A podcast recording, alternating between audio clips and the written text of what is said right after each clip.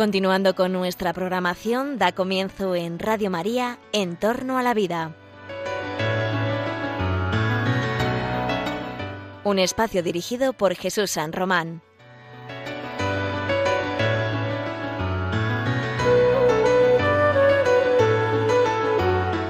Buenos días, queridos oyentes de Radio María. Os saluda José Carlos Avellán. Estamos comenzando el programa En torno a la vida. Eh, un miércoles más con todos vosotros, algunos en medio del trabajo, otros en las tareas de la casa, otros a punto de ir a buscar a los niños, otros en medio de cualquier desplazamiento, ponen la radio y aparece la radio de la Virgen. Y la radio de la Virgen a esta hora, cada dos miércoles, toca aspectos de lo que se llama la bioética, toca aspectos de la ética que tiene que ver con las ciencias de la vida. La vida, la salud, la vida y la muerte, la vida en su dimensión personal y social, temas que te interesan porque están en la actualidad, la defensa de la vida que están haciendo muchas personas de los más vulnerables, la defensa de la vida frente a normativas, frente a leyes que parecen ir directamente en contra de la vida de los más débiles, de la vida más frágil. Queremos comentar contigo y, encontrar criterios para entender lo que está pasando y para ayudar a las personas que son víctimas reales y directas de estas leyes. Leyes que deberían importarnos. Leyes que aunque aparentemente no te afecta directamente, pues tienen una implicación en la moral pública, en la moral y en la salud mm, ética de una sociedad. Hoy, aquí en Entorno a la Vida, rodeado por expertos y personas que, que defienden la vida, pero que también son científicos, que también son gente que sabe de lo que está hablando, quiero hablar contigo de un tema recurrente, pero que cada X meses vuelve a salir a la palestra como una especie de, de pesadilla de nuestra época que nos despierta del sufrimiento muchas veces silencioso de muchas mujeres. Miles de mujeres prácticamente 100.000 cada año en España, dan el paso, toman la decisión, no sabemos si libremente o no, creemos que sí, pero normalmente ahora hablaremos de eso, la decisión de acabar con la vida del hijo que llevan en el vientre. Madres que ya están gestando a sus hijos, en el marco social y jurídico en el que vivimos, deciden acabar con la vida de sus bebés, de sus embriones o fetos madres que sufren, madres que muchas veces, la inmensa mayoría de las veces, comprobamos que, que en extrema soledad o una situación de presión social, familiar, quieren tomar una decisión que la ley califica de salud sexual y reproductiva. Una ley que tenemos, la que ha entrado a las Cortes este mismo verano, una ley nueva sobre el aborto está ahí una ley que pretende, se justifica en avanzar en los derechos de las mujeres, en profundizar, dicen, en sus derechos relacionados con la salud sexual y reproductiva de manera integral, pero que incluye una máxima liberalización de la interrupción voluntaria del embarazo, de la mal llamada interrupción del embarazo. Fijaos que en esto del aborto, queridos oyentes, este, estos meses han sido muy intensos. No solamente está esta ley que llega, ha llegado al Parlamento, que la ha promovido el Ministerio de Igualdad. La ministra de Igualdad presentaba el 30 de agosto el texto de un anteproyecto de ley que se va a tramitar en las Cortes, que fue aprobado en el Consejo de Ministros con fecha de 30 de agosto, creo recordar, y por la cual se modifica la ley que actualmente regula el aborto, la Ley 2-2010 de salud sexual y reproductiva y de la interrupción voluntaria del embarazo. Se modifica la ley en algunos aspectos que vamos a comentar. Eh, ¿En qué cambia la regulación del aborto? Vamos a hablar de eso. Pero a mí me llamó la atención la urgencia de este gobierno por llevar a la Cámara, a las cámaras legislativas, un proyecto de ley cuando, sobre el aborto, cuando la ley que modifica, la ley que pretende modificarse, la, llamada ley AIDO, es una ley que está ahora mismo en sede del Tribunal Constitucional de España, del máximo tribunal eh, que viene a determinar la conformidad de un texto legal con, el ordenamiento jurídico español en, sede constitucional, una ley que viene a modificar, como digo, un texto que está en el Tribunal Constitucional recurrido. El Tribunal Constitucional lleva 12 años con un recurso encima de la mesa que se presentó nada más salir la ley de 2010, en el cual se desgrana y se justifica la inconstitucionalidad de esta norma. La ley de salud sexual y reproductiva de 2010, la famosa ley AIDO, tiene bastantes visos de ser inconstitucional por lesionar derechos fundamentales y una serie de elementos que se, que se ponen en el recurso. Bueno, pues el Tribunal Constitucional, 12 años después, no ha resuelto, no ha decidido si esa ley es conforme o no, y antes de que lo haga, el Gobierno de la Nación presenta este anteproyecto de reforma de una ley que está recurrida. Un anteproyecto de ley que no deroga, no deja sin efecto no dejaría sin efecto toda la ley de 2010, pero que la modifica en algunos aspectos que son sensibles, que son interesantes. Lo han acompañado por unos elementos de salud de la mujer, de salud menstrual, de acompañar eh, elementos de salud femenina, sí, lo han acompañado otra serie de elementos, pero sobre todo lo que nosotros queremos comentar aquí es lo que afecta a la vida de miles de inocentes en España y de miles de mujeres dañadas por una legislación extremadamente permisiva que lejos de avanzar en el derecho de la mujer, avanza en la soledad de las mujeres, avanza en su indefensión, avanza en coartar su libertad para tomar decisiones porque no, no encuentra en esa ley un apoyo a la mujer. No, señor, ahora lo vamos a comentar con expertos. Coincide, pues, en este mismo verano, esta pretendida reforma de la ley, el Tribunal Constitucional que no termina de, de sacar su, su, resolución, su dictamen sobre si, la ley ha ido, era o no conforme con la Constitución. Esto es importante. Y hace menos de 15, 20 días salía también una sentencia, esta vez del Tribunal Supremo, por el cual se condena a las empresas abortorias, a, las empresas que gestionan las clínicas del aborto, las condenan judicialmente en el Tribunal Supremo, cuidado, importante sanción, importante condena, contra estas empresas, contra la patronal de estas empresas, por una serie de elementos, por incumplimientos de la ley eh, eh, en materia de información a las mujeres que van a esos lugares de terror y de horror que son los abortorios. Ese es el panorama. La ley del aborto eh, ya estaba dejando casi más de 100.000, según el año, alrededor de 100.000 muertes por aborto voluntario en España. Ahora tenemos una ley que amplía en algunas cosas, vamos a comentar en, qué aspectos, y sin embargo, y seguimos sin tener una resolución del Tribunal Constitucional. Si en cambio el Supremo ha sacado su sentencia condenatoria a estas clínicas por incumplimientos de la ley.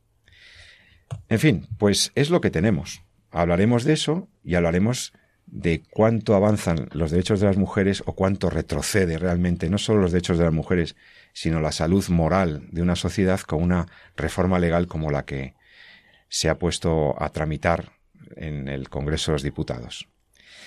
Para hablar de todas estas cosas, hoy aquí en Entorno a la Vida me acompañan tres personas muy cualificadas. En primer lugar, saludo a nuestro director, al doctor Jesús San Román, médico, experto en bioética y pues como, pues desde hace cinco años en este programa contigo, eh, en 15 días, cada 15 días está aquí en, en Entorno a la Vida. Jesús, pues buen día. encantado, como siempre, ya son unos cuantos programas, ¿verdad, Pepe? Los que llevamos aquí ya. Sí, el señor, pero, pero nada, como siempre, con, con la misma ilusión en el primer día. Seguimos teniendo una audiencia muy fiel que parece que se incrementa por el nivel también de los invitados que traemos, como por ejemplo el doctor Pablo Barreiro, médico, experto también en, en ética médica, estos médicos que estudian, que leen, que están implicados también con, con las cuestiones morales de la práctica de la medicina. Pablo, bienvenido otra vez. Muy buenos días, encantado de estar aquí otra vez, eh, bueno, desde hace todavía poco y vengo aquí sobre todo a aprender de vosotros y, de la audiencia que también nos interpela. Sin duda, sin duda. Y mm, para completar este cuadro maravilloso de expertos, hoy en Entorno a la Vida tenemos con nosotros a una mujer a la que apreciamos mucho y admiramos mucho. La, queremos porque ha venido ya alguna vez a este programa y porque hemos seguido su trayectoria eh, en, su vida. Eh, pues siempre comprometida con la, con la defensa de los más inocentes. Se trata de Esperanza Puente. Esperanza Puente tiene diversas iniciativas eh, alrededor de las cuales está intentando aconsejar, atender, acompañar a las mujeres que se encuentran en la situación tan difícil, tan, tan, tan terrible muchas veces, de tener que acabar con la vida de su propio hijo. Esperanza se ha distinguido por su apoyo a los movimientos pro vida siempre, por tener una, una página web y una asociación que, que, también es muy interesante que luego nos comente, y también por su colaboración con la Red Madre, ¿eh? en la que creo que sigue sigue sigo, sigo. Hola Esperanza, bienvenida en torno a la vida. Muchas gracias, encantada de estar aquí con vosotros. Tú también nos vas a dar una perspectiva, creo, complementaria a la de los médicos. Los médicos eh, conocen el proceso del aborto y obviamente los médicos aquí en esta sala, eh, en este estudio, conocen también mucho de lo que implica, pero tú también tú estás cerca de las víctimas que no solamente son los bebés que pierden la vida, sino también esas mujeres en, tan, en una situación tan, tan, tan difícil, ¿no? tan complicada. Sobre todo en estos tiempos. En esos tiempos en los que además parece que, que en vez de aprender de lo que están haciendo en otros países, en vez de ir contra, eh, a favor de una corriente que vuelve a la defensa de la vida a través de políticas y de legislaciones eh, restrictivas o al menos limitativas de, del aborto, aquí en España parece que nos enfatizamos en que el aborto debería ser un derecho sin ningún límite. De la salud sexual y reproductiva de las mujeres. El gran problema en España y en el resto del mundo es el desconocimiento, primero, de la realidad que vive una mujer cuando se enfrenta a un embarazo inesperado, pero sobre todo del desconocimiento, silencio, el tabú que sigue siendo el después del aborto. De eso se aprovechan los que defienden el aborto y los que viven de este negocio, que al final de cuentas es un, es un negocio muy redondo, que genera mucho dinero porque abarca otros tipos de negocios, no solo el propiamente dicho lo que es el aborto, y, y, no interesa además que se sepa. Ahora hablaremos de la ley, de los, de los que se ha ido, lo que se pretende cambiar en esta ley, que es muy importante, porque una vez más quienes dicen defender a la mujer vuelven a, dejarla completamente sola y abocada a una violencia brutal, especialmente a las menores de 20 años. Sí, porque aquí hay como dos o tres aspectos muy importantes en la nueva ley. Es la autonomía de los pacientes y la autonomía de las personas, y en este caso de las mujeres, es un valor que hay que defender y que ciertamente la autonomía es, es un elemento que, que reconocemos como, como importante y, y, que está garantizado por, por las leyes de, en España, las leyes de salud desde 2002. O sea que es algo ya incorporado a nuestra, a nuestra normativa y a nuestra forma de entender la relación médico-paciente y a la hora de hablar de, de, de, pues de la salud personal y demás. Entonces, aquí hay un, aquí hay un primer aspecto que, porque el anteproyecto suscita numerosas, numerosas cuestiones, ¿no? Pero lo primero, el proyecto, podríamos preguntarnos, ¿implica realmente un avance en la autonomía de la mujer, tal como decía la ministra? Eh, eh, ¿Implica un avance en, en, los derechos de las mujeres? O sea, ya podríamos empezar a, a, dudar de que, por dudar de que el aborto pueda ser un derecho. Esto siempre lo hemos dicho y en estos micrófonos hemos articulado argumentaciones en contra de poder considerar como derecho la capacidad de una persona, de un particular, en este caso una mujer, ayudada por su médico, para eh, acabar con el derecho a la vida de otro. Es decir, suprimir la vida de una persona inocente siempre ha sido un, un tema eh, reprochado por la moral y reprochado por el derecho, y no se puede constituir un derecho sobre la vida de otro, eh, esto de un tercero, un tertium, que es un ser humano, y aquí hemos explicado muchas veces que no es parte del cuerpo de la mujer, que es un tercero, que es un, es un eh, ser humano eh, completo en fase de desarrollo y que por lo tanto ya el hecho de pretender constituir un derecho ya es, ya es dramáticamente erróneo, erróneo. Pero si no existe el derecho a acabar con la vida de un inocente, eh, ¿en qué podemos decir que pudiera progresar la autonomía de la mujer, asumido que el derecho permite la muerte abortiva? ¿Realmente qué, ¿cómo podríamos hablar de avanzar en los derechos de, la mujer? Eh, eh, ¿En qué sentido? Porque, no sé, eh, aquí, por ejemplo, hay un aspecto muy importante. Para tomar una decisión libre, uno tiene que estar informado. Y la autonomía se basa en el consentimiento informado y en que el paciente toma las decisiones con su médico participando de la decisión, pero con un conocimiento. Después de haber podido reflexionar sobre si me opero o no me opero, sobre si eh, sigo una línea de tratamiento o no la sigo. La autonomía la entendemos todos, pero la autonomía se basa en la información. Y curiosamente lo primero que hace esta norma es restringir la información que se debe dar a las mujeres. ¿No es así? ¿Cómo lo veis? Pues es que la verdad es que todo esto llama mucho la atención cuando lo, lo miras desde un punto de vista quizá un poquito más aséptico, por así decirlo, ¿no? Decir, para mí es, es, imposible, o cuesta mucho, ¿no? Eh, eliminar del, de la perspectiva de lo que es el aborto la realidad más patente que hay ahí, ¿no? Que es que eliminas a un ser humano y por tanto, pues bueno, pues estás cometiendo un asesinato claro, ¿no? En el sentido de que estás eh, eliminando una vida de forma intencionada y directa, ¿no? Pero si dejamos o hacemos un esfuerzo de dejar eso de lado eh, y vemos cómo se lo está manejando eh, la sociedad desde el punto de vista médico y desde el punto de vista de la información que se da a la mujer, no deja de sorprender, sinceramente es mi opinión personal, lo lejos que está de cualquier otra práctica que hacemos en la clínica, eh, lo lejos que está protegida el derecho de la mujer a conocer no solamente lo que es el aborto en sí mismo, sino sobre todo cuáles son las alternativas. Yo creo que esto es importante, ¿no? Entender, ¿no? Y, en Estados Unidos, por ejemplo, tienen eh, una iniciativa legal, o sea, no es una iniciativa de las asociaciones prohibidas, sino es una iniciativa legal, de obligado cumplimiento en algunos estados. Veremos si se generaliza o no con todas estas nuevas sentencias del Supremo, que es lo que llaman el Woman Right to Know, el derecho de la mujer a saber. El derecho de la mujer a saber. Eso está ya incorporado en muchas legislaciones, ¿no? Sí, sí, sí, en muchas legislaciones estatales de algunos estudios. En esos, en esos derechos de la mujer a saber, ahí se le obliga, ¿no? o, se garantiza, ¿no? El derecho que tiene la mujer a conocer lo que es el aborto, en qué situación del embarazo está el desarrollo de su hijo, qué alternativas hay eh, a la práctica del aborto, qué consecuencias, como luego si queréis hablaremos, puede tener el propio aborto, etcétera, ¿no?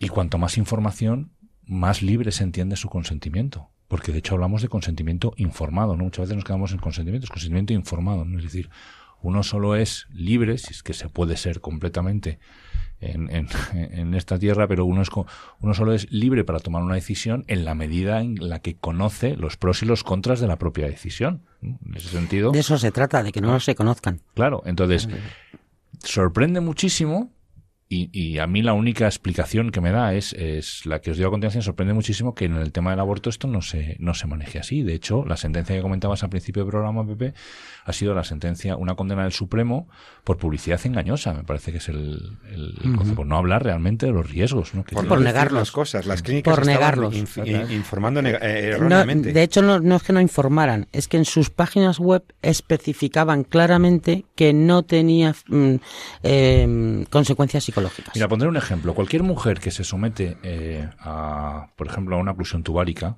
por esterilización, lo que llamamos conociendo como una ligadura de trompas, es absolutamente informada de la irreversibilidad del, del acto quirúrgico que se va a someter, se le informa de qué otras alternativas hay, ¿no? Para la anticoncepción eh, que sean reversibles y no irreversibles, etcétera. Y eso está en el propio consentimiento y es, tienes la obligación del ginecólogo de explicar precisamente lo que va a hacer la mujer, la irreversibilidad que tiene, qué otras alternativas hay, cómo puede conseguir lo mismo pero buscando otras formas, etcétera. ¿no? Mm. Esto, según lo que nos comentas de la sentencia, esto no parece que haya sido así. ¿no? Entonces, ¿por qué? Pues que al final estamos, como ha pasado también con el tema de la eutanasia, estamos en una ley meramente ideológica. ¿no? Es una ley que deja de lado los conocimientos científicos que tenemos sobre la embriología, los conocimientos científicos que tenemos sobre la biología y nuestro desarrollo en la forma, en el, eh, durante esta etapa prenatal en la que nos vamos criando, nos vamos formando, nos vamos desarrollando en el interior de nuestra madre y deja de lado también a la mujer, porque lo que interesa, lo único que interesa es que el aborto esté ahí. ¿eh?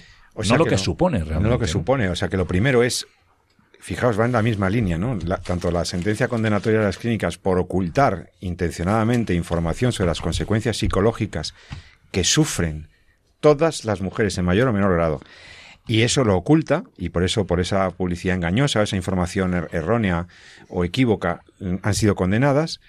Pero es que la ley, doctor Barreiro, mm. suprime ese tiempo que, establece, que se mantenía en la ley de 2010, suprimiría, si se aprueba esta ley de la ministra Montero, se suprimen los tres días de reflexión mm, mm. obligatorio en que la clínica debe respetar entre que la mujer viene a solicitar el aborto, se dejaban tres días para pensar, para reflexionar y además preceptivamente se le facilitaba información, se le facilitaba información, ese, ese sobre, ¿no? que incorporaba eh, información sobre, sobre, lo que es el aborto, sobre las alternativas al aborto, sobre posibles acompañamientos alternativas. Eso se suprime todo. ¿Usted cómo lo ve? Porque además es que eh, ya es el, rizar el rizo. O sea, ya es, no solamente es que además lo vas a hacer sin poder tener tiempo ni para pensar, porque ya no te, vamos a invitar inmediatamente a que pases a la clínica que te hagas el aborto. Sí. Pues, eh, pues yo lo veo profundamente paradójico, por no decir perverso. Pues, y lo digo. Porque todas estas leyes que supuestamente pretenden proteger a la mujer en sus derechos de salud sexual, etcétera, eh, solo hacen perjudicarla. Fijaros, no vamos a entrar ahora en detalles, pero la que hay liada, por así decir, con la ley trans, porque perjudica fundamentalmente a las mujeres y son las que están, de hecho, poniendo un poco el grito en el cielo.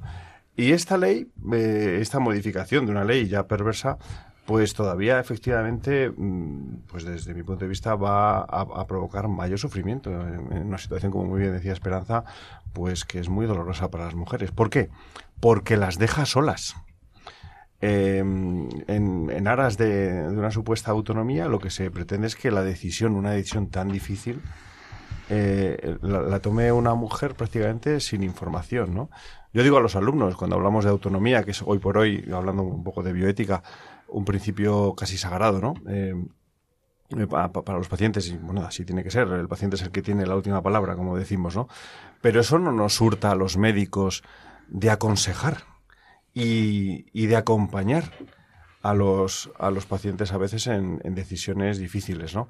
Pues esta es una decisión, de hecho no se trata de una paciente, de una enfermedad, es una decisión muy, muy trascendente, ¿no? Y el no poder eh, un médico eh, pues acompañar a, a, una mujer en esta decisión y, darle alternativas eh, me parece que va a provocar mucho sufrimiento. ¿Y qué decir de los padres? el, también hurtarles esa posibilidad de, bueno, eh, es verdad que se les impide ya el tener, autorizar, ¿no? Eh, el, aborto de una, de, una, de una menor, ¿no? Pero bueno, incluso... ¿Autorizar o desautorizar? O desautorizar, claro. Pero fijaros que, bueno, hasta cuando puedan autorizar, por lo menos están ahí, oye, por lo menos están acompañando a su hija en Sobre todo que no te dejan sola, porque es lo que claro. tú, en el fondo... Eh, y ahora pretenden que, que, la pobre niña vaya allí sin información, sin saber prácticamente a lo que se expone, en una soledad absoluta a, que se le practique. es, convertirlas realmente en, víctimas de toda esta ideología contraria a la familia. Mm, mm, eh, no lo sé, no sé, no, le encuentro explicación. Quiero hacer un apunte a lo que acabas de decir, de que los padres puedan acompañar a las hijas incluso, ¿no? Para, para si en esa autonomía que les da eh, la ley eh, deciden abortar, yo sí quiero decirle a los padres que sepan que, mm, que las hijas no quieren que los padres, lo digo porque cada vez hay más familias que no apoyan la maternidad de las hijas. Entonces, que les quede claro que aparte de destrozarle la vida a su hija, van a romper para siempre el apego, o sea, el lazo de, de, entre padres e hijos. Se rompe. Que lo que necesitan las hijas, incluso a veces cuando ellas mismas dicen que quieren abortar, si las personas que la quieren no quieren, no le hacen ver lo bueno, lo que es bueno, eso lo van a pagar caro y muy caro. Porque eh, las mujeres, o sea, no queremos abortar y esto hay que gritarlo muy alto, por mucho que parezca eh, que nos hemos liberado y que en fin ya somos muy modernas y que no sé cuántos. A mí hay muchas mujeres que a lo largo de, los años y desde luego cuanto más se va liberalizando la ley, eh, me preguntan es que puedo no abortar ¿La ley en qué me protege para no abortar? Pues por desgracia en nada. En nada. La ley no protege a la mujer absolutamente para nada. Yo he tenido un caso recientemente de una niña de 17 años que no quería abortar. Y que no quería. Y estaba destrozada. Y la madre la lleva a abortar sí o sí. La madre no sabe lo que le espera en un futuro. Primero que se rompe ese lazo madre-hija y que no tiene retorno. Igual que esa niña va a perder un hijo, esa madre pierde a esa hija para siempre. No hay retorno. Ese destrozo que hace el aborto en la mujer es para siempre. Y sobre todo porque no hay ayudas luego para ayudarlas a superar ese trauma que causa el aborto que se vive en silencio y en soledad. En este tipo de leyes, lo que tenemos que tener claro es que son leyes, efectivamente, ya se ha dicho, ideológicas, que no tienen fundamentación jurídica, propia eh, que solo se basan, eh, pues eso, en, una X ideología, que la venden muy bien, con palabras muy bonitas, muy bien, con, visten muy bien el muñeco, ¿no? Para, para llegar a la gente. ¿Qué ocurre? Que estas leyes lo que hacen es que al final se genere, y esto lo dijo muy claro um, Ruiz Gallardón cuando hizo el proyecto de ley que luego se echó para atrás, se genera toda una estructura social violenta contra la mujer. O sea, estas leyes lo que provocan es violencia contra la mujer, es la mayor violencia que puede sufrir, la mayor violencia legalizada que puede sufrir una mujer. ¿Mm? Porque de verdad que las mujeres no queremos abortar. También surge la violencia en el después. El aborto genera mucha ira en el corazón de la mujer y en el corazón del hombre. ¿Mm? Por lo tanto, eh, al final este tipo de leyes no ayudan. Ya ha quedado de, de o sea, yo creo que ya está súper demostrado que las leyes de aborto no solucionan los problemas que pueda tener una mujer. Una mujer con problemas económicos, si aborta, no, va a no le va a solucionar los problemas económicos. Si tiene problemas familiares, no le solucionan los problemas familiares. Este tipo de legislaciones lo que generan es todo lo contrario a lo que se dice o lo que se pretende. Y no solo se le deja sola a la mujer, es que se la violenta desde los servicios sociales, mm, desde el, mm, mucho personal sanitario. Gracias a Dios todavía tenemos médicos eh, de familia, ginecólogos y tal, que tienen conciencia. Pero, por desgracia, al final las leyes son pedagógicas. Y la sociedad asume que si está en la ley es bueno y se, y se puede. Y como se niega y se habla y no se habla de las consecuencias, a las que las mujeres, como bien habéis dicho, tienen derecho a conocer, pues mm, bueno, tenemos de estos lo, de esos modos estos lodos. Quiero decir, cada vez hay más sufrimiento. son, leyes, eh, ideológicas. Y fíjate que, que, hemos ido cambiando el lenguaje, ¿no? Empezábamos hablando de, hace años, al principio, de despenalización. Hombre, se veía que el mm. aborto era un mal, una eh, pero bueno, que en algunas circunstancias podría eh, la ley pues pasarlo, digamos, por alto, ¿no? Luego se habló de regulación, ¿no? De, bueno, vamos a, ya, bueno, en fin, ya no está, parece que no está socialmente tan mal visto, pues vamos a intentar ponernos... Ahora es una ley de salud reproductiva. Se ve casi como un, un bien, ¿no? Eh, es, eh, bueno, el aborto es un modo, pues, de, de, de modificar efectivamente las conciencias bueno, y probablemente también de controlar el crecimiento de la población mundial. Sí, no, eso, es la base. Aquí, se nos van. no vamos a ahondar mucho, pero, pero la base de este tipo de leyes es eso: es el, control de la población mundial, y eso no es nuevo.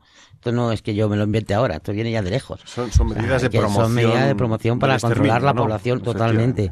Y de hecho, bueno, pues los mayores centros de abortos están en, en, en todo el mundo, en barrios pobres, en fin, en, en, barrios en, con etnias determinadas, como los negros, los latinos, los asiáticos, en fin que, que están, que todo el mundo cuando hay una ley puede ir a abortar, por supuesto, pero que están enfocadas a, eh, erradicar pobres. O sea, yo es que esto se lo oía a una delegada de, de un país de África en la ONU en 2005 eh, que decía que bueno pues que había que regular el aborto porque había que mm, no lo dijo así tan claro pero vamos que había que mm, que había muchos pobres bueno, yo, fíjate, estoy volviendo un poco a, a, lo de antes. Estaba, mientras hablabais, estaba buscando alguna información un poquito más precisa de lo que comentaba, del Woman Right to Know americano, de información de algunos estados, ¿no? Y os voy a comentar un poquito lo que, lo que obligan, ¿no? Y vamos a reflexionar si cómo estamos en España, que defendemos precisamente y que es una ley que en principio va a proteger a la mujer y que estamos aquí en la pujanza de si el aborto se tiene que incorporar como un derecho, porque en el fondo es uno de los derechos fundamentales de la mujer, etcétera. Bueno, pues esto es una ley que en principio va a proteger precisamente la decisión, o tiende a proteger la decisión que la mujer va a tomar de cara al aborto, ¿no? Y ahí te dice que la ley del derecho a saber de la mujer requiere que las mujeres busquen abortar, que busquen abortar estén completamente informadas sobre temas relevantes como métodos de aborto y riesgos médicos asociados, posibles efectos psicológicos adversos del aborto, riesgos médicos que llevan un embarazo a término, probable edad gestacional del feto en el momento en el que se va a practicar el aborto, organismos y servicios públicos y privados disponibles para asistir a la mujer durante el embarazo, el parto y cuando el niño esté a cargo, así como información sobre ecografías gratuitas. Y continúan ellos. Se, han se ha compilado un directorio de proveedores y recursos, condado por condado, y el Departamento de Salud y Servicios Humanos ha hecho todo lo posible para crear una lista completa que actualizará periódicamente para garantizar que las mujeres tengan acceso a información sobre agencias y servicios públicos y privados disponibles para ayudarlas antes y durante el embarazo, el parto y mientras el niño sea dependiente. Eso es por lo menos bastante lejos, bastante lejos de lo que se pretende con esta ley hacer en este país, ¿no? Que cuanto menos información tenga la mujer respecto a las alternativas, eh, que ahora se llama coacción, precisamente para que se llama coacción a ese tema, eh, cuanto menos ayudas haya, ¿no? Parece que más fácil es el tema del aborto, ¿no? Y entonces, ¿a dónde estamos yendo, no? ¿Qué, qué estamos protegiendo realmente, no? Eh, ¿a ¿Dónde estamos? ¿En qué posición estamos de vulnerabilidad estamos dejando a la madre que se ve en una situación complicada que en el fondo le aboca a entender que la única solución que tiene, porque como decíamos en, esta mesa, o sea, una mujer no se levanta pensando por la mañana que, el plan de su día va a ser abortar, sino que se ve abocada a esa realidad por una situación que le desborda. Entonces, ¿en qué medida estamos nosotros como sociedad ofreciendo alternativas o soluciones a esa mujer para que no tenga que ocurrir a lo que, ir al aborto? Aquí no hay medidas para eso. Pues de hecho, el gasto público para la maternidad es creo que es de 8 euros, una cosa así. Eh, al mes. Em, o sea, es un horror. Es un horror lo que se prevé ni por comunidades autónomas, ni por cuestión del Estado, ni por... Lo que son ayudas específicas para la maternidad en España no existen. Eh, la, Ayuso ha dicho que va a hacer una serie de cosas que está muy bien y tal, pero vamos. Y eso será en Madrid, en el mejor de los casos. Será en Madrid, en el mejor de los casos. Pero vamos, que, que la realidad es que ante la maternidad ahora mismo hay toda una hostilidad brutal. Porque una mujer que se enfrenta a un embarazo inesperado siente una, una felicidad innata en cuanto a, mm, pues eso, es que sale de la mujer. Vosotros sois médicos, quiero decir, de manera innato se siente feliz. ¿Qué ocurre? Que como todo lo que encuentras hostilidad, esa felicidad desaparece. Y, y entonces el bebé se convierte en el enemigo público número uno, es su vida o la mía y si ya no encuentra apoyos ni laborales, ni sociales, ni familiares, ni de ningún tipo, y encima la ley, si ella quiere seguir adelante con el embarazo, la desprotege, o sea, no le ayuda absolutamente en, nada, o sea, no se prevé nada para las mujeres que no quieren abortar, porque nos sorprenderíamos. O sea, si hubiera en esa ley eh, protección para las que quieran seguir adelante con el embarazo, ya te digo yo mm, que abortaría menos de la mitad de lo que se está abortando. Porque al final nosotros, eh, eh, yo que colaboro con Red Madre, eh, ocho de cada diez mujeres a las que se las informa y se las ayuda em, siguen adelante con el embarazo. Entonces, en el momento que tú informas que se sienten escuchadas, que se sienten acogidas, es que no quieren, o sea, porque es que de fondo no queremos. Estás escuchando En torno a la vida en Radio María. Te habla José Carlos Avellán, que está acompañado por Esperanza Puente, que estaba aquí ahora mismo hablando sobre el problema del, todo lo que acompaña, todo lo que, rodea una legislación nueva sobre aborto. Aquí también con el doctor Jesús San Román y el doctor Pablo Barreiro. A mí me ha quedado claro, queridos amigos y oyentes y compañeros de, de la mesa, que el pretendido avance en los derechos de la mujer, de momento, con el tema de la información, es un retroceso. Lo que hace esta ley es limitar derechos de las mujeres que no van a ser bien informadas en un momento tan trascendente para su vida como tomar una decisión de planificación familiar o una decisión de aborto como esta. Por lo tanto, primer punto, señora ministra, quitando el sobre información, quitando los tres días, eh, no dando apoyo a las, a las mujeres que sí siguen, sí quieren seguir con su, con su maternidad, olvidándonos del sufrimiento post-aborto del que hablaremos ahora. Eh, no, no vendan ustedes cosas que no son verdad. No se avanzan en los derechos de las mujeres. Es una clara restricción de la autonomía de la mujer omitir información. Y eso ya se lo han castigado a las clínicas que hacen del aborto y del sufrimiento de las mujeres y de los niños un negocio, ya se lo ha dicho el Tribunal Supremo en una sentencia condenatoria por déficit de información o por información equívoca. Por lo tanto, ya este programa ya ha dejado claro a los oyentes una cosa. De avance en derechos de las mujeres, nada, porque lo que hace es suprimir el derecho a la información, limitarlo, y no acompañar el sufrimiento de la mujer que viene después. Pues la ley sí que habla de asistencia integral a la mujer durante el proceso, durante el proceso que se supone que es el proceso decisional o el proceso abortivo. Pero ¿y después? ¿Y después? Después nos olvidamos de ellas. No hay un apoyo para, para, lo que ocurre después, ¿no? Pues vamos a seguir hablando de esto, si os parece, porque la ley tiene otras, otros ribetes. Eh, me interesa que hablemos de la reforma, porque esta ley nueva del aborto de la que estamos hablando cambia la ley anterior en el sentido de la autorización de los padres. El permiso o acompañamiento que, eh, decisional de los padres, tutores y representantes legales que había incorporado la ley del 2015 se retira. O sea, se quiere volver a que los padres no tengan nada que decir en este tema. Y, la ley, pues, otra, también hay que mencionarlo, eh, explicita claramente que sí, que, que, los objetores, que los médicos que no quieran practicar el aborto se van a tener que apuntar en un registro, se van a tener que significar. ¿eh? Esa es otra, otra variante que también podemos hablar. Pero, ¿qué le pasa a una chica después de un aborto? ¿Qué es lo que ocurre? ¿Y qué deberíamos hacer nosotros? Ciudadanos normales, ciudadanos que, que no, a lo mejor no tenemos un caso muy cerca, o sí, quizás sí, y nosotros como cristianos, ante la situación de que nos enteramos de que quizá una vecina, quizá una hermana, una hija, una nieta, está pensando esto.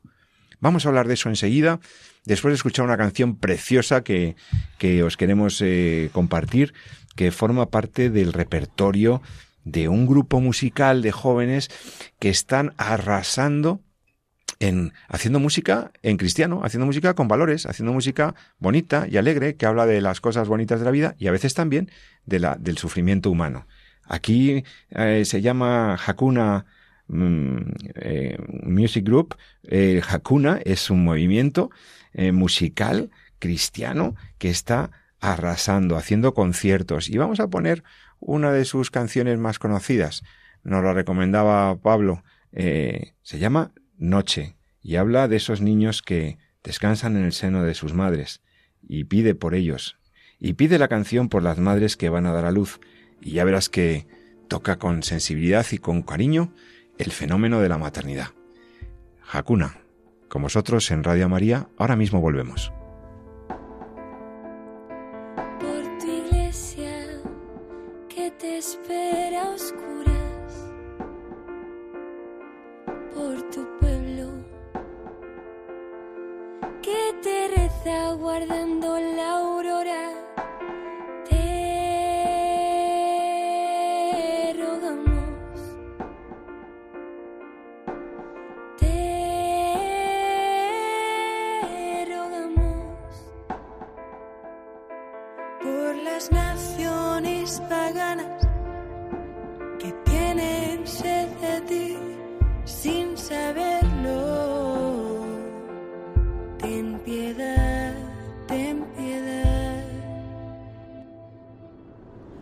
Los pueblos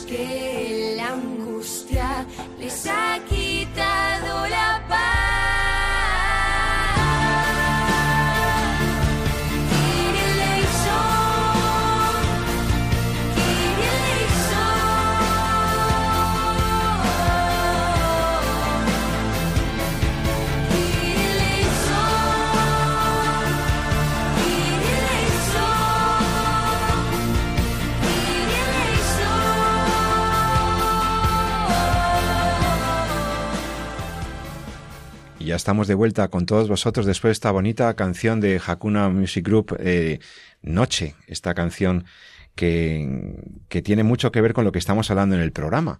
Estamos hablando de la reforma de la ley del aborto en España que se propició por el gobierno de la nación. La ministra de Igualdad llevó a la Cámara este mes de agosto una reforma de la ley del aborto que teníamos desde 2010 ley, por cierto, que está pendiente de, de, de seguramente ser eh, declarada inconstitucional por el Tribunal Constitucional de España.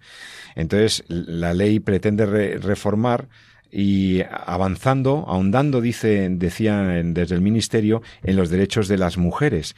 Lo que hace es ahondar en un retroceso de los derechos de las mujeres, como hemos intentado explicar con el doctor San Román, el doctor Barreiro y con Esperanza Puente en la primera parte de este programa. Es verdad que vamos a ser justos, la ley podría tener algún aspecto positivo. Hombre, pues algún aspecto positivo tiene. Por ejemplo, eh, seamos honestos, no está mal que la ley haya ratificado o reiterado la prohibición legal de la maternidad subrogada, o sea, de los vientres de alquiler. Los vientres de alquiler están prohibidos por ley y declarado un contrato nulo de pleno derecho, medie o no medie un precio en España y desde hace muchos años desde, desde la ley de técnicas de reproducción asistida, o sea que desde hace, desde 2006, o sea que, bueno, pues, bueno, esta ley reitera su prohibición de los vientres de alquiler y prohíbe y, y, sanciona como algo indeseable, terrorífico, por supuesto, la esterilización, la anticoncepción y el aborto forzosos. Hasta ahí los aspectos que yo encuentro positivos de la ley. Todo lo demás me parece un retroceso completo. Por ejemplo, lo que hablábamos, ¿no? De, de, la ausencia de medidas de apoyo a la maternidad. ¿Por qué si defiendes a las mujeres, lo único que haces es poner problemas a que tomen las decisiones con libertad? Esta ley limita los derechos de información de la mujer. Por lo tanto, está cercenando su autonomía. ¿Y por qué una ley como esta no aprovechas para dotar mecanismos para apoyar a las que quieren ser madres y acompañar también su proceso? Bueno, aquí una cosa ha quedado pendiente. ¿Qué pasa con las menores? Pues que esta ley, a las mujeres que tienen 16 y 17 años, entre 16 y 17, son menores, menores normalmente maduras, menores que están en una situación crítica porque están planteándose eh, acabar con la vida de su hijo, pues la ley lo que hace es retirar de ese proceso, echar fuera a los padres, a los tutores. Recordaréis que en 2015 eh, el gobierno de entonces intentó eh, modificó la ley de 2010 en el sentido de recuperar para los padres, tutores y representantes legales eh, la posibilidad de intervenir en este proceso. Y tienen que ser informados, tenían que ser informados los padres y tutores. Claro, ¿qué hace la ley de, de la ministra de Igualdad? Lo que hace es decir que no, que las niñas, que estas mujeres de 16 y 17 años van a poder tomar esa decisión sin contar con ningún tipo de permiso. Suprimen esa, esa, en esa parte a cual, cualquier audiencia o cualquier acompañamiento de los padres. Es verdad que, por desgracia, muchos padres ven el embarazo muchas veces no deseado de sus hijas como un problema que tienen que quitarle a las hijas y muchas veces no son los mejores asesores. Pero bueno, mmm, ¿no creéis, queridos compañeros de mesa, que esto también es un retroceso? Es volver a decir, pues facilitamos, no, forzamos a que la muchacha al que la joven tome una decisión sin que los padres o tutores puedan decir nada. En soledad, y además no hay que informar en, ningún momento del proceso a los tutores. Es decir, esto ¿Qué les parece? Pues yo lo, comentaba muy bien el, Pablo, el doctor Barreiro. O sea, es, que no puede ser más paradójico. Vamos a ver, ¿qué buscamos con esta ley? O sea, ¿cuál es el, tú que eres jurista y que filosofía del derecho. ¿cuál es la intención del legislador?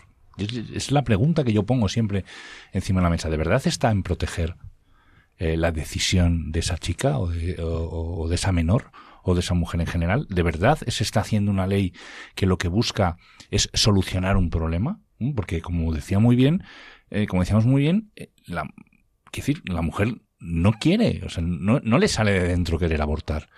Entiende en un momento dado, por las circunstancias que está viviendo, que el problema que tiene le aboca a esa solución, que es la que le- la única, por cierto, que le damos. ¿no?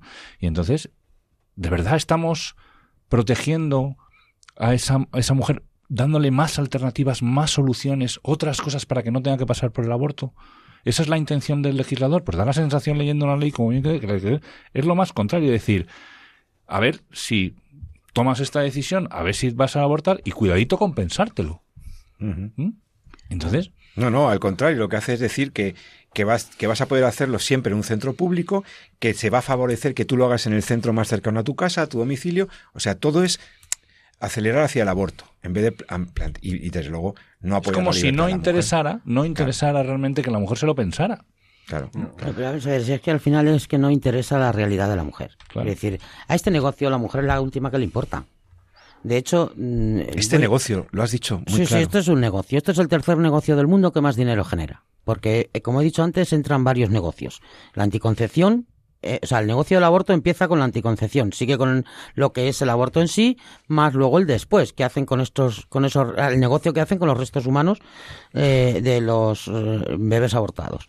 Pero es que sigue más allá, o sea, eh, todo en- entra también el, el tema de la prostitución y trata de mujeres, porque al final, como son abusadas y son violadas la mayoría, eh, las llevan a abortar sí o sí, no pasa nada. O sea, quiero decir, y acaba, por supuesto, con la fecundación in vitro. O sea, yo lo siento mucho, pero es que es lo que cierra el círculo. En este sentido, hay mujeres que se retrasan la maternidad. De hecho, en las últimas décadas se ha retrasado tanto la maternidad que al final, por el estilo de vida que llevamos, el estrés, la píldora, en fin, lo que ya todos sabemos, pues le dificulta a la mujer el ser madre ya adulta. Adulta estoy hablando de a partir de los 30 a los 40, que no es que no pueda serlo, pero que en fin, ah, ah, ¿y dónde se la aboca? A la fecundación in vitro, que tiene también sus consecuencias para la mujer. Porque a nadie le explica a la mujer todo el proceso, ni lo que va a sufrir antes, ni después, en fin. El, tema de fondo es dejar sola a la mujer y que es la que menos importa. Pero en el caso de las mujeres menores, es que las aboca a ser abusadas. Porque si ya no tienen que hablar con los padres, el tipo de turno la- que esté con una chica de 20, 25, 30 años, va a decir, a mí no me complica la vida, como te, como te puedo llevar a abortar. Em, o sea, es un horror lo que les espera a las menores de edad. En el momento que salgan con chicos adultos, es que ya no están en igualdad de, de condiciones. Y una niña embarazada con un que sale con un chico adulto, ¿eh? o con un hombre adulto, mm, vamos, el abuso no solo va a ser porque esté con ella eh, teniendo relaciones, porque, a ver, ni derechos ni leches. Los niños son niños y las niñas son niñas. Quiero decir que son niños, que no tienen capacidad real para mm, comprender lo que están viviendo, porque ese afán de provocarles, de promocionarles la sexualidad, de que tengan relaciones sexuales cuanto antes mejor, porque tienen derecho, ¿de qué, me de qué estamos hablando? Lo que tienen derecho es de verdad a ser educados y a ser formados. Pero en esa formación, y la ley lo dice, ¿no? Em, eh, salud sexual integral, o sea, formación integral. ¿Qué es para este gobierno la formación integral? Porque es que a, a mí me, me- se me ponen los pelos como escarpias. La formación integral hasta ahora ha sido póntelo, pónselo, enseñarle a, a los, a lo- en planificación familiar a los jóvenes eh, co- con un plátano cómo se pone un preservativo. Esa ha sido la formación que se les ha dado a nuestros jóvenes en las últimas décadas. Ahora además se les va a explicar expresamente que ellos tienen derecho a la sexualidad. Habla de niños y de adolescentes. Habla de empezar a formar a los niños en la sexualidad mm, a edades muy tempranas, habla la ley. menciona niños y adolescentes.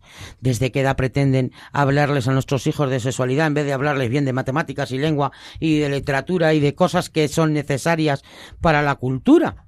¿Mm? ¿Por qué ese afán de meter e involucrar a los niños, eh, em, niños y adolescentes? ¿El adolescente qué es? El que adolece y adolece de todo. Es la etapa en la que precisamente tiene que encontrar su identidad eh, completa, no solo la identidad se- eh, sexual, sino su identidad completa como persona, como ser humano, su sitio en el mundo. ¿eh? Si ya hemos destrozado a las familias y ahora queremos, queremos destrozar al ser humano desde la tierna infancia, ¿qué sociedad estamos preparando para un futuro? Y aquí sí que digo a los adultos de nuestra edad, preparémonos, porque como esto no lo frenemos, vamos, la eutanasia es lo mejor que nos va a pasar. Ya veremos si no nos dejan tirados por ahí en cualquier. Quiero decir, que es que esto lo vamos a pagar muy caro, como no nos pongamos las pilas, no hablemos bien de lo bueno y desde luego no consintamos que a nuestros niños en los colegios eh, se les hable de cosas que primero se tienen que hablar en familia y segundo mm, cosas completamente eh, en ideologizadas. Sí, la ley tiene un recorrido más allá del sufrimiento actual y está en la, en la parte que se refiere a la formación, ¿verdad? Introduce, quiere, dice expresamente que avanzarán en la introducción en los diversos, en la formación de los jóvenes y las jóvenes y también los sanitarios y el personal universitario, etcétera. Doctor Barreiro, esto Sí. le preocupa. Usted también es profesor de universidad. Usted enseña a los médicos a ser buenos médicos. Claro. Y de repente les dice este gobierno que lo que tenéis que enseñar es que el aborto es una opción más, sin más, sin, sin ambajes. A mí me preocupa que es que estamos avanzando hacia un estado totalitario, mm, eh, también por el que pide la oración noche, ¿no? Los estados totalitarios que nos dejen, nos dejen libres, ¿no? Pues estamos perdiendo libertades y en este caso creo que también es un- una una ley que atenta contra la libertad de los padres para educar a sus hijos en algo tan tan vital como es eh, pues su proyecto de vida, ¿no? Su proyecto de formar una familia, de tener hijos, etcétera, ¿no?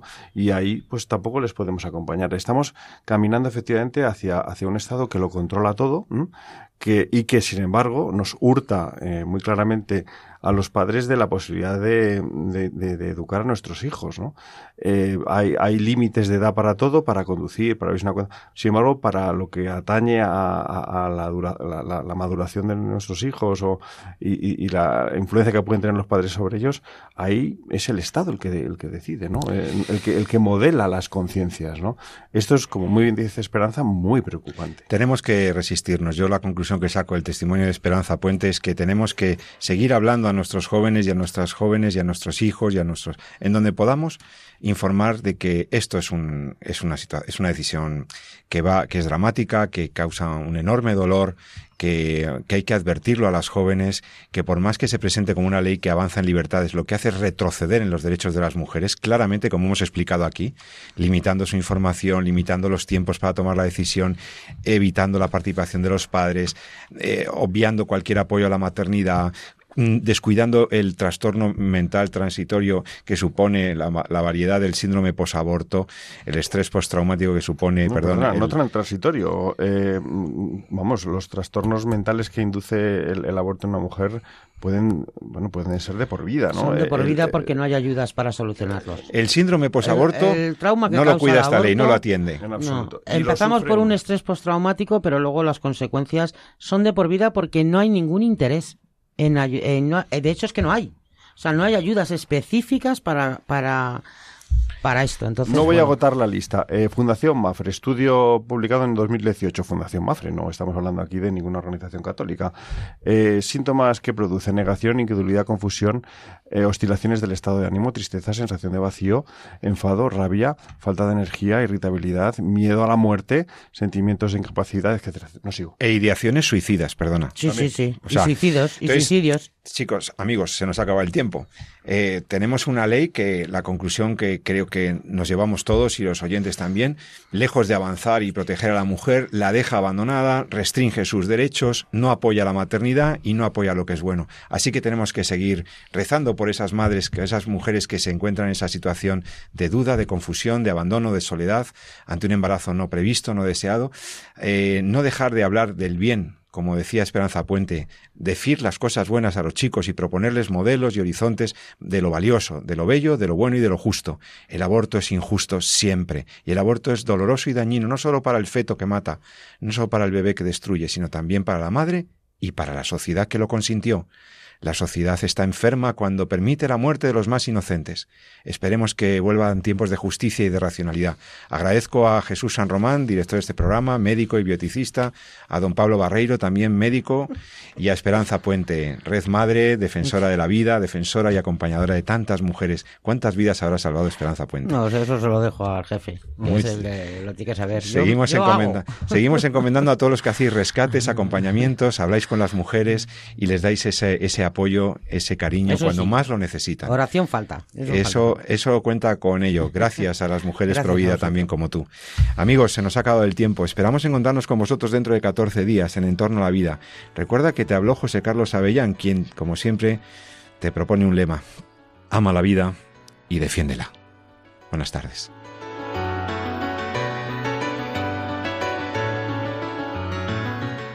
Finaliza así en Radio María, En torno a la vida. Un programa dirigido por Jesús San Román.